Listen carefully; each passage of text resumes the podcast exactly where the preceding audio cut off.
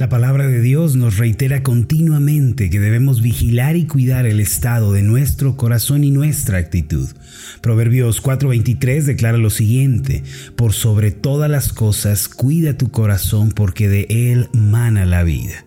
Asimismo, Proverbios 23:26 dice, dame, hijo mío, tu corazón y no pierdas de vista mis caminos. Ahora, ¿por qué razón la Biblia hace tanto énfasis en el corazón y en la actitud? Porque el estilo de vida que vivimos emana del corazón, es decir, de nuestro interior.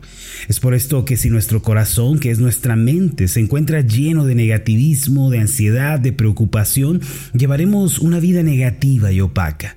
Por otro lado, si nuestra mente se encuentra llena de bendición, de gozo, de paz, de esperanza también, es obvio que llevaremos una vida feliz y plena. En realidad, la vida se nos presenta en la manera en la que pensamos. Un proverbio hebreo muy antiguo dice que el corazón puede crear el cielo o el infierno. Esto significa que el corazón es el gerente general en la empresa de la vida. Ahora, ¿cómo puede una persona cerciorarse de que su corazón se encuentra en buen estado? Mire, esto es posible a través de la meditación en la palabra de Dios y en la oración. A través de ello podemos verificar el estado de nuestro corazón. Cuando leemos la Biblia nos damos cuenta de cuáles son los pensamientos que agradan a Dios y cuáles no. Además descubrimos el estilo de vida que lo alegra y cuál le entristece. Si descuidamos nuestro estudio de la Biblia, eventualmente nuestra mente se empolvará con los pensamientos de este mundo y seremos arrastrados hacia una vida necia y sin sentido alguno.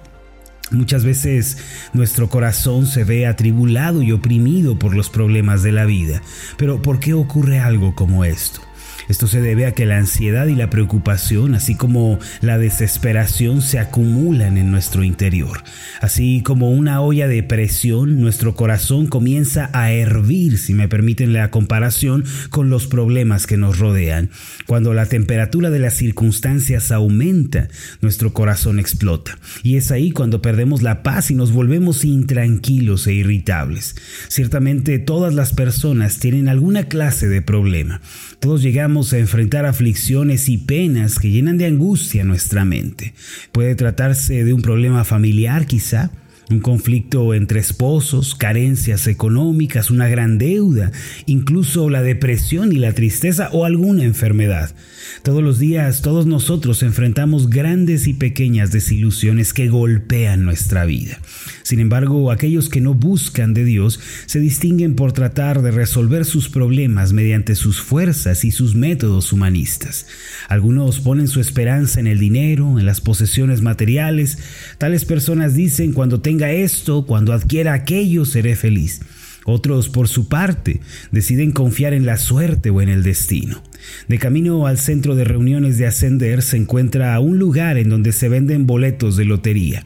Uno pensaría que esta clase de lugares son los menos visitados y concurridos, sin embargo cuando voy a la iglesia encuentro gente invirtiendo su dinero y su esfuerzo en estas cosas.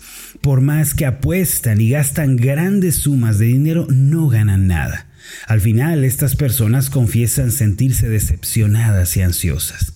Un estudio realizado por la revista Selecciones informó que las personas que asisten a casinos y que gastan su dinero en apuestas tienden a ser más depresivas en un 75% con relación a las demás. Es decir, todas las personas nos frustramos, nos desanimamos en algún punto de nuestra vida, pero aquellos que ponen su confianza en el dinero y en el juego se deprimen más fácilmente. Mis amados, quien confía en la suerte o en el azar al final quedará muy decepcionado. Otras personas, por su parte, luchan por resolver sus problemas a través de su propia sabiduría o experiencia, haciendo válida la intuición. Sin embargo, todo lo anterior frente a los problemas de la vida viene a ser como un barquito de papel frente a una tormenta en mar abierto. Las cosas anteriores no pueden resolver nuestros problemas ni pueden darnos soluciones para la vida.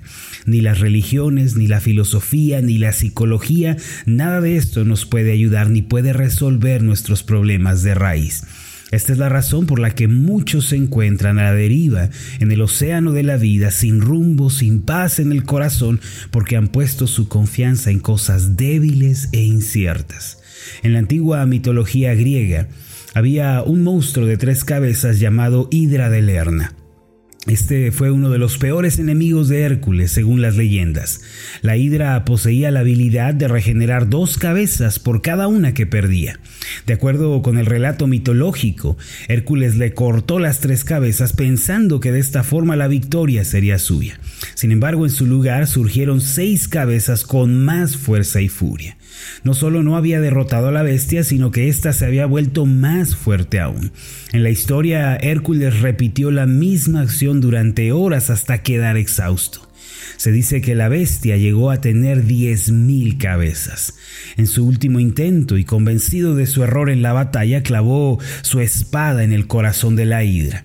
En ese momento dice la leyenda que la bestia cayó muerta y Hércules obtuvo la victoria. Desde luego esta es una historia que no deja de ser un mito. Sin embargo, me valgo de ella para explicar que muchas personas libran sus batallas de la misma forma. Ellos tratan de resolver sus conflictos actuando de acuerdo con el mundo, con el humanismo, con sus ambiciones egoístas. En otras palabras, se enfrentan los problemas sin considerar a Dios. Muchas personas cortan la cabeza de un problema creyendo que será el final de su angustia, solo para darse cuenta de que se ha multiplicado y ha cobrado más fuerza. A fin de evitar una lucha tan desgastante y tediosa, Dios provee para sus hijos una forma muy particular de resolver los problemas en la vida. Si llegamos a conocer la forma en la que Dios nos invita a dar solución a nuestros problemas y la ponemos en práctica, podemos ver la ayuda divina, así como la paz que vuelve a nuestro corazón. Cuando Dios entra en nuestra vida y nosotros le cedemos el control, un cambio tiene lugar. No es que los hijos de Dios no se desesperan ni se desaniman, los cristianos también enfrentamos afanes y problemas cada día. Sin embargo, la manera en la que los hijos de Dios se enfrentan la vida es muy diferente. Mientras el mundo ofrece sus ineficaces métodos y sus formas de resolver los problemas, los cristianos consultamos a Dios y dependemos de Él para todas las cosas. Está escrito en la Biblia, en segundo de Crónicas 7:14, una palabra muy importante al respecto. Aquí se nos muestra cómo enfrentar los problemas de la vida. El pasaje dice de esta forma: Si se humillare mi pueblo, sobre el cual mi nombre es invocado, y oraren y buscaren mi rostro y se convirtieren de sus malos caminos, entonces yo oiré desde los cielos y perdonaré sus pecados y sanaré su tierra. El pasaje anterior, aunque corto, nos muestra el mapa que nos guía hacia la sanidad, la felicidad y la restauración. Es cierto que todas las personas en el mundo necesitamos ser sanadas y restauradas, no solo en cuanto a la salud física, sino a la sanidad en todas las áreas de la vida. Necesitamos sanidad en nuestro espíritu, sanidad en la familia, en los negocios, en la vida personal, en las relaciones, en el cuerpo, también en las emociones. Hoy más que nunca requerimos y necesitamos sanidad. Puede que se pregunte, ¿cómo puedo recibir esta sanidad de parte de Dios? ¿Cómo puede ser sanada la tierra de mi vida y de mi corazón? Durante esta semana quiero pedirle que me acompañe en un estudio y reflexión sobre el pasaje de segundo de Crónicas 7:14 que es el mapa a la sanidad y la felicidad. Acompáñenme los días siguientes y descubramos esta asombrosa manera en la que Dios sana nuestra vida y nuestra tierra. Vamos a hacer una oración juntos. Amoroso Dios y Padre Celestial, Gracias porque en tu palabra encontramos el mapa para la restauración, la salud y la renovación de nuestras vidas. Aunque estamos viviendo tiempos difíciles, tiempos amargos, tiempos dolorosos, contigo tenemos esperanza. No es verdad que estamos obligados a morir en esa situación tan dolorosa, sino que con tu ayuda le podemos hacer frente y la podemos también revertir.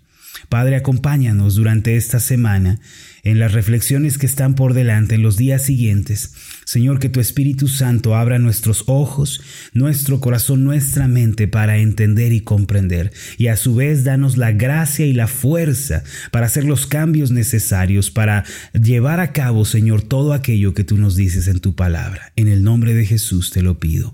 Amén y amén.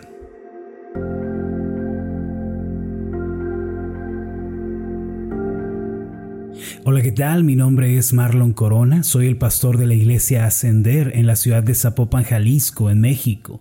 Le agradezco mucho por haberme seguido con esta meditación. Mi oración siempre es que usted sea prosperado en todas las cosas y goce de una buena salud, así como prospera en su alma. Lo invito a que ore por las meditaciones Ascender y le pregunte a Dios cómo puede usted ser de bendición para este ministerio.